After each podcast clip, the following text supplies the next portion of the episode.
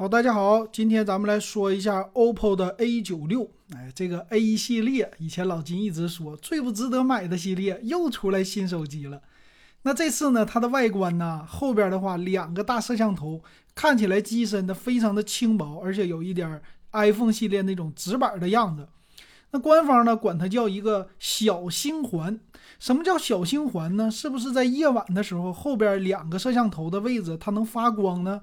我们接着来看看它官方是怎么来介绍的啊？那官方说了，说这个是一个叫光晶钻的一个工艺。哎呀，我一听这个，这是不是吸引小姑娘的呀？挺会整的啊。然后这个机身的后部呢，它其实呢非常的薄，也非常的平整。只有这两个小星环，它是一个突出出来的，好玩儿，有点意思。那它这个背面呢是有一个叫粉色的，还有一个幻彩色和一个黑色。当然了，男性可能就是直接配黑色了。另外两个颜色好像都是给小姑娘来准备的啊。那官方说了，这个双星的环呢，它是一个呼吸灯。这个呼吸灯呢，在你平时来什么电话呀，或者有一些什么信息的时候啊，它都会用灯效的形式来提醒你。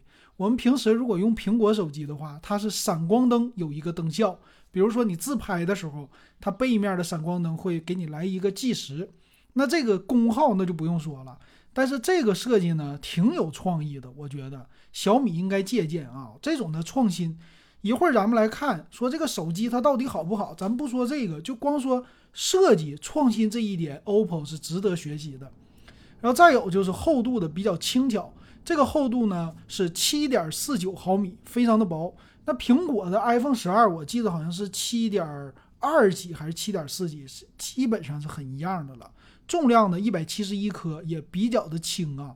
再有呢，处理器用的是骁龙的六九五。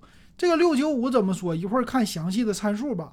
那这里提到的它是六纳米制成的一个工艺，说是用的 A 七八的大核。哎呀，但毕竟它是六系列啊，六九五你再新，它跟七系列能比吗？是不是还是差着一个等级呢？所以很多人啊，之前也问老金了，说这个六九五跟七三零啊七系列比到底怎么样？怎么说呢？它毕竟六系列就是主打的一个。中低端啊，一千五百块钱左右，或者是一千到一千五的价位，不会是有太高的。那内存呢？这是 OPPO 家的特色了。你怎么把这个机器卖的价格贵一些呢？就是大内存加大存储。所以官方介绍，我是八个 G 的内存，五个 G 的扩展运存，给你凑成十三个 G。但是很多人都说了，这五个 G 有的时候不一定好用。存储呢，上来就最高二百五十六 G。反正一分钱一分货，你就认钱，你就认价，所以呢，我就给你整的大一点，你是不是就觉得我这手机好了？是不是这样的感觉？那它也用了一个叫液冷散热，哎，这个不多说。骁龙六九五它能热到哪去？它哪有火龙热的高啊？对不对？骁龙八八八呀。那这个屏幕的素质呢还不错，但是比较的小啊，六点四三英寸。而且看那个大下巴，它是特别的大，现在找到这么大下巴的找不到了。但是分辨率呢，又能达到二四零零乘一零八零，这一点上来说，分辨率是够了。但是这个屏幕下巴，它的可视感真不如背面好看。电池呢是四千五百毫安，可以理解，毕竟是轻薄，搭配的是三十三瓦的快充，这个充电速度也是算是入门级的吧，不能说太好。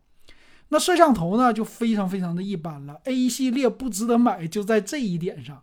后置四千八百万像素的主摄加两百万像素的人像，我的天哪啊！一千块钱的机器都不比它差。前置一千六百万像素的镜头，到这儿一看，完蛋了。你这个机型买完，它就是一个外观好看。现在可以不能下结论吧？说值不值得买？反正拍照不咋地。我建议学生朋友们啊，就别花这个钱，别浪费这个钱了哈。它的系统呢，不说了吧，剩下的一些功能咱们也不提了，都是系统层面的。看详细的参数，这个详细参数啊，机身的重量一百七十一克，非常的好，厚度控制的也很好。存储呢是八加一二八、八加二五六和十二加二五六，就这个骁龙六九五，你都能整到十二加二五六，这有点圈钱了啊。内存技术非常的拉胯，LPDDR4X 的过时了。存储 UFS 二点二的，那你这个存储的成本非常的低，哎，这都是千元机甚至一千块钱以下的水平了，就到这儿不值得买。那屏幕呢？咱们说了，观感不错，但是下巴太大，虽然分辨率够，也是不值得买。那摄像头呢？更不用说了，更加的不值得买。骁龙六九五卖我九百九十九，我认为可以买，但是它的售价可不是这样。电池、快充都非常的一般，九九九的感觉。OK，最后我们看它用的是 WiFi 五蓝牙五点一。带三点五毫米的耳机接口，这一点给它点个赞。最后来看售价，这个售价特别的吓人，八加一二八 G 卖到了一千五百八十九。除了外观之外，这个售价太贵了。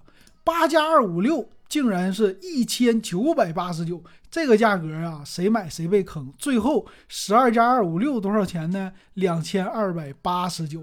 这个售价，你还不如去买骁龙八八八的火龙呢，比它强多少倍啊！所以最后 A 九六千万别买，什么时候能买呢？它的价格跌一半，你可以去感受一下。